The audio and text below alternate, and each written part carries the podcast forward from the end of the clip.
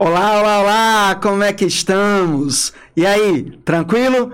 Vamos para mais um podcast do quadro É Sério Isso?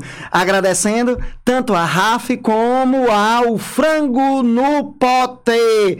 Ó, Frango no Pote, na Avenida Prudente de Moraes, que é exatamente, que são exatamente aqueles que nos apoiam, que acreditam no trabalho aqui do Deixe Quieto, meu, de Severinho e quem participa da nossa produção. O tema de hoje vai ser meio barra pesada.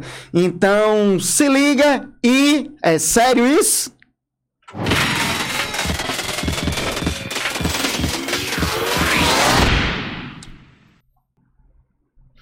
Muito bem. É sério isso, né? Olha só. É, existe, existe, um escritor italiano, judeu, chamado Primo Levi. Ele deve ter sido primo de alguém, mas o nome primo é nome próprio de verdade, tá? Primo Levi é um judeu que acaba sobrevivendo a um campo de concentração alemão da Segunda Guerra Mundial. Um campo de concentração alemão nazista. É muito importante a gente saber fazer a diferença, porque o nazismo é uma ideologia que foi desenvolvida na Alemanha entre o finalzinho dos anos 20 até os anos 1940. Existe, claro, ainda resquícios dessa ideia de nazismo, chamado de neonazismo e é um elemento que acaba se espalhando em vários países do mundo, tá? Inclusive no próprio Brasil. Mas essa ideia de neonazismo, ele não tem muito a ver com o nazismo em si não.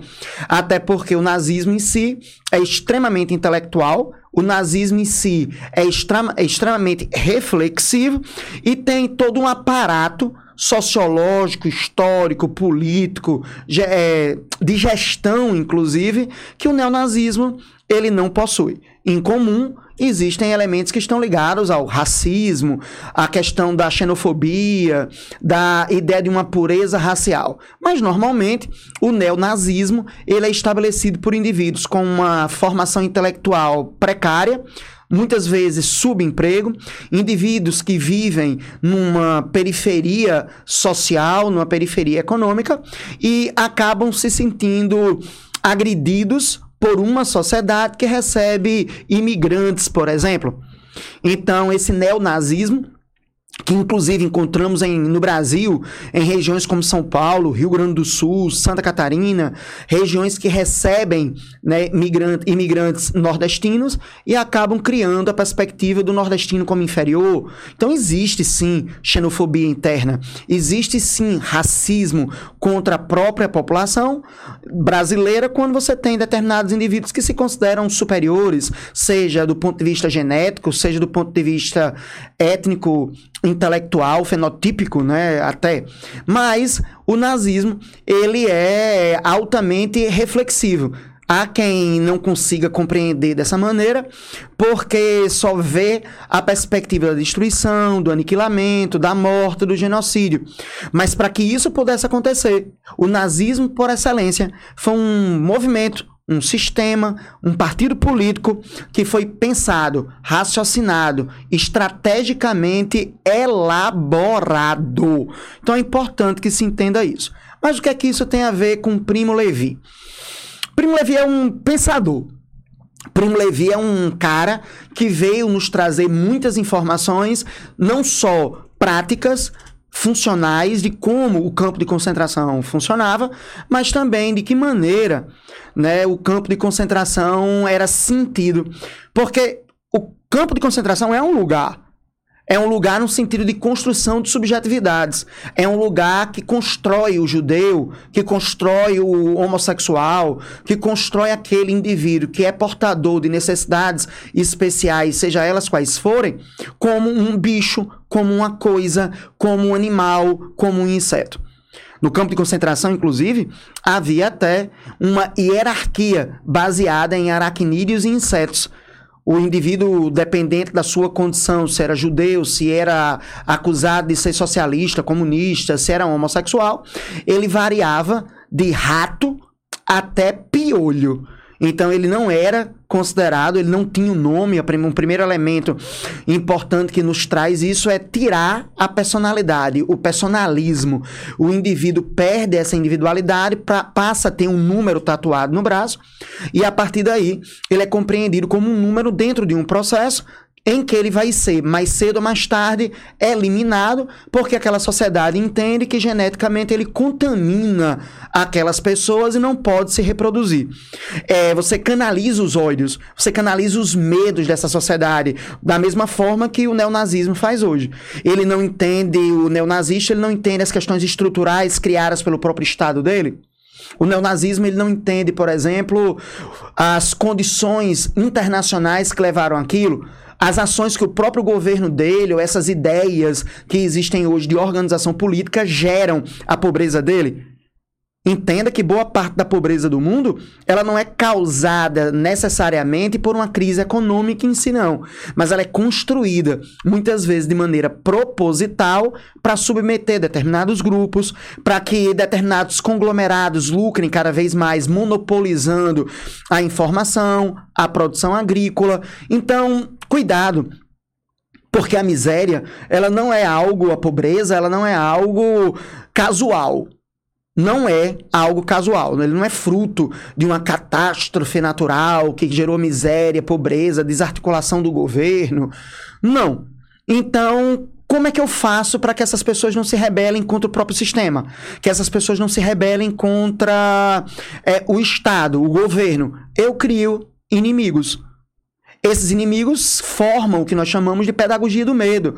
Você passa a ter medo do outro e, consequentemente, você começa a se organizar para lutar contra esse outro. Que não é que ele não exista, ele pode até existir, mas você aumenta, você maximiza, você torna esse poder do outro e o perigo do outro cada vez maior para justificar uma ação social, jurídica, policial do Estado ou da própria sociedade civil.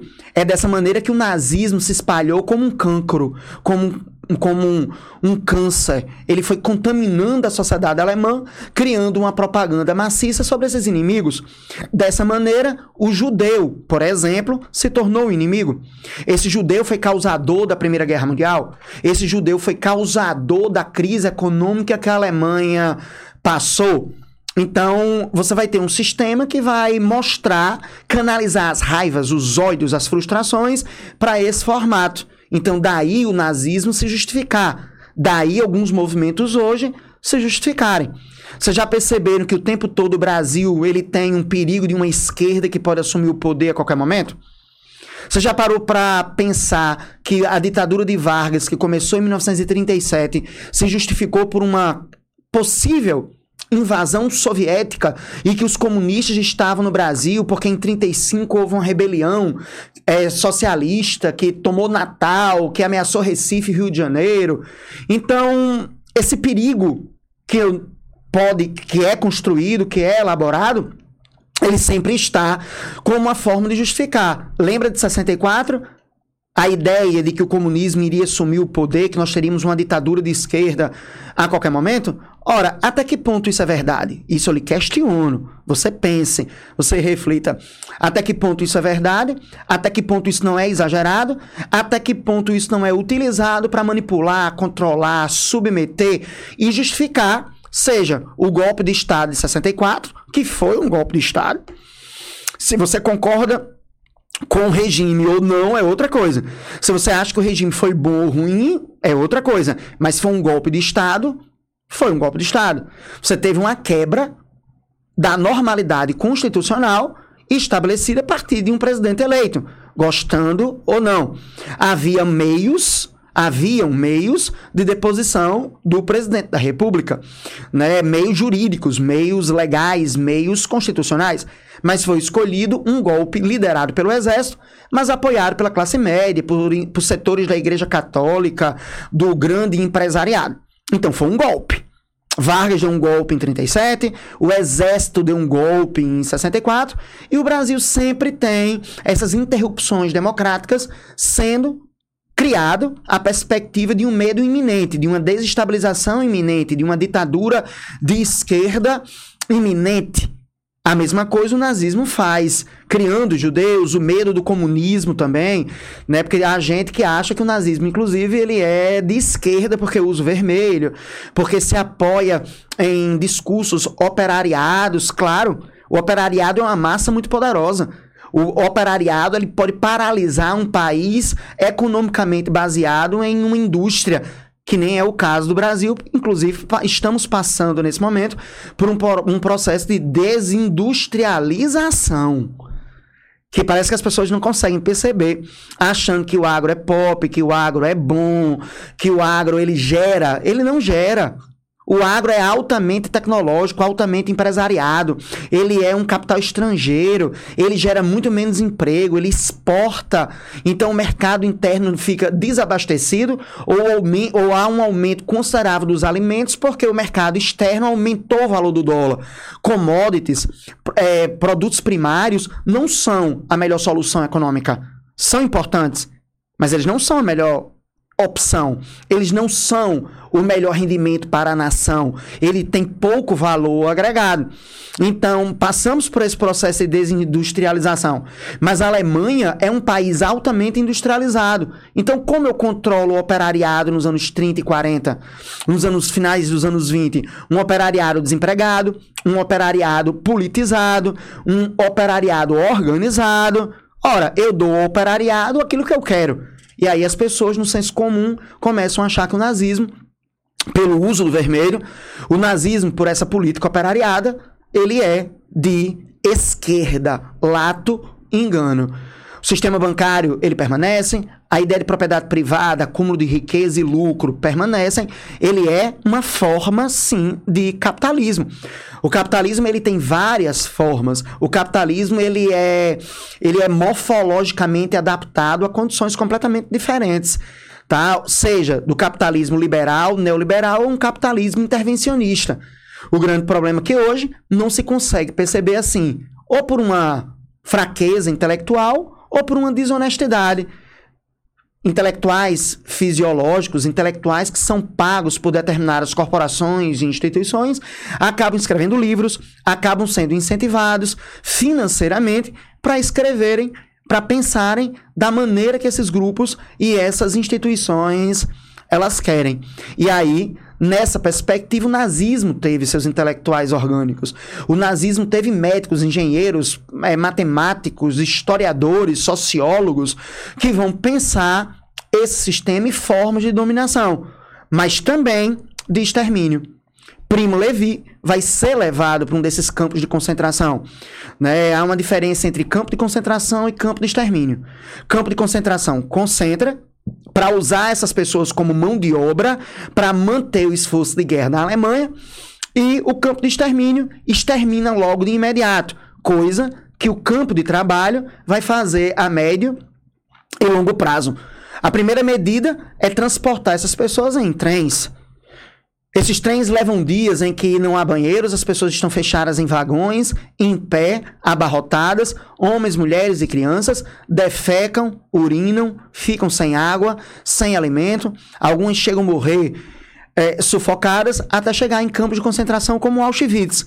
Auschwitz inicialmente era para ser uma cidade, uma cidade modelo, pelo ponto estratégico que a região tinha e uma confluência de linhas de trem. Então, se transformaria em um núcleo de comunicação, em um núcleo de deslocamento de pessoas. Só que aí, enquanto isso não acontecia, uma antiga fábrica foi transformada em campo de extermínio. Uma antiga fábrica que tinha essa logística de transporte, ela foi transformada em uma máquina de matar sistemática, em uma máquina de matar pensada, raciocinada, refletida. Olha aí, se isso não é um colapso civilizacional, a própria civilização cria estruturas de auto-aniquilamento.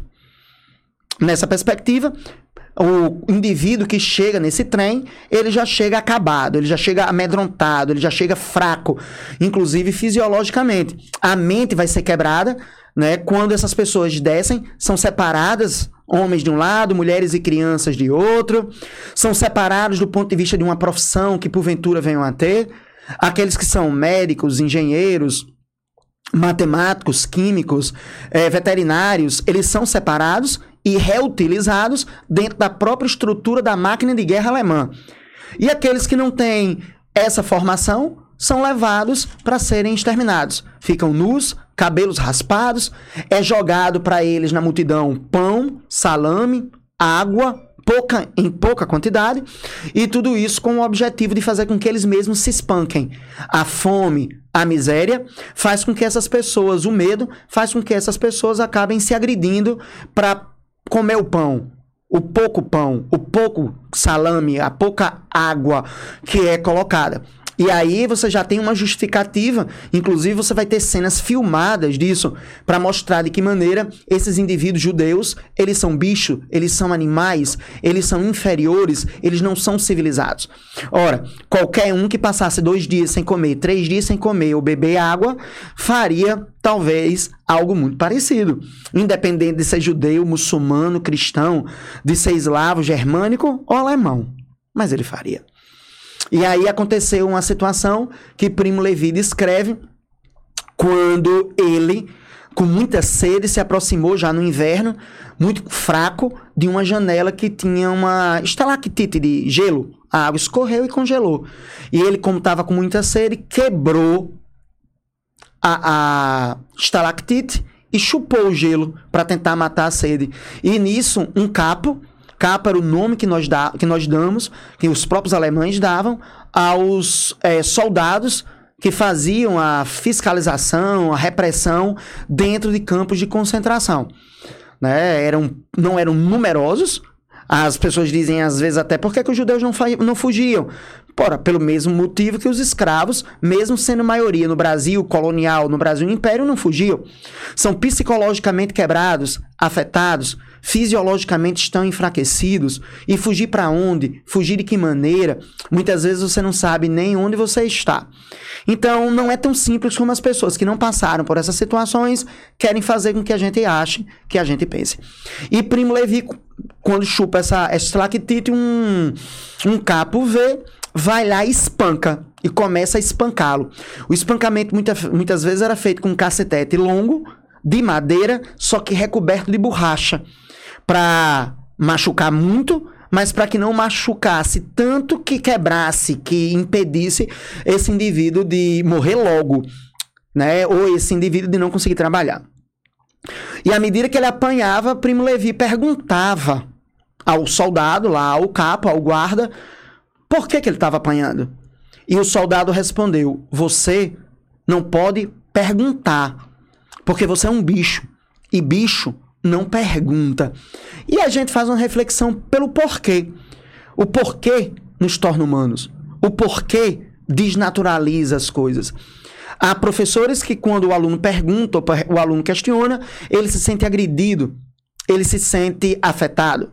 Né? Muitos intelectuais agem dessa maneira, mas muitas vezes o porquê não é uma confrontação contra a pessoa, o porquê é uma confrontação contra a ideia. Ou porque eu não entendi, ou porque eu não concordo. Isso pode ser porque eu tenha mais informação do que o outro, pode ser porque eu tenho menos informação do que o outro. De qualquer maneira, é o porquê que movimenta a vida, é o porquê que movimenta a sociedade, é o porquê que movimenta a civilização. São os questionamentos que nos fazem pensar, são os questionamentos que nos fazem refletir, são os questionamentos que fazem a ciência. São os questionamentos que fazem o ser humano desnaturalizar a natureza. E o fato de você impedir o porquê, o fato de você não responder à criança que está conhecendo o mundo e ele pergunta por quê, é uma tentativa de cristalização de sua condição de poder ou de você, que você acha que tem. Ao mesmo tempo, deixa o outro apático, deixa o outro muitas vezes sem compreensão do mundo. Primo Levi sobrevive ao campo de concentração de Auschwitz, mas depois da guerra ele acaba se matando. Ele não entende, depois de todo aquele morticínio que ele assiste, de toda aquela máquina destruidora, né, nazista alemã, ele não consegue sobreviver e pensar de que maneira o outro morreu e ele não. Isso acaba criando uma depressão e Primo Levi se mata nos anos 1950, depois da Segunda Guerra Mundial. Interessante são as pessoas pensarem sobre isso, as pessoas muitas saberem sobre isso e quererem estabelecer o nosso país. Por pior que seja uma democracia, por mais crise econômica que uma, um país democrático tenha, matar a fome ou dar emprego não é uma justificativa para uma ditadura, para a tortura, para o extermínio. Cuidado, eleições se aproximam. Escolhemos os nossos candidatos da melhor maneira possível. Se nós pagamos alguém para fazer um serviço, esse alguém não faz, ou você faça, ou você substitua aquele que é pago para fazer. Ele tem uma obrigação constitucional, legal, de fazer. Cuidado. Esses discursos radicais que abarcam o nosso país, discursos de pessoas que negam as torturas, de pessoas que negam o totalitarismo, as pessoas que negam o, a, é, a, a ditadura, são pessoas que ou têm má fé ou intelectualmente são precárias.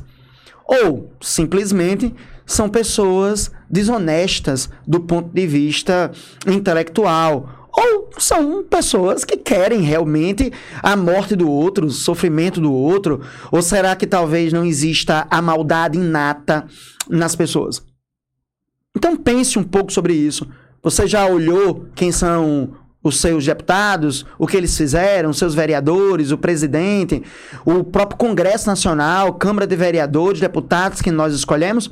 Será que não existem suspeitas de corrupção? Será que eles realmente foram ao trabalho deles? Será que eles apresentaram projetos de lei? Será que o discurso que ele faz não é necessariamente para agradar você? Pense, reflita. Então, é sério isso? Existem pessoas que pensam? Existem pessoas que querem? Será que realmente uma ditadura ela vale mesmo quando você tenha um crescimento econômico? Que no caso do Brasil nos anos 70 foi uma fraude. Tanto é que nos anos 80 a gente quebra porque não houve uma reflexão estrutural. O nosso país precisa ser pensado. Então, é sério isso? Enriquecendo com você no Deixa Quieto.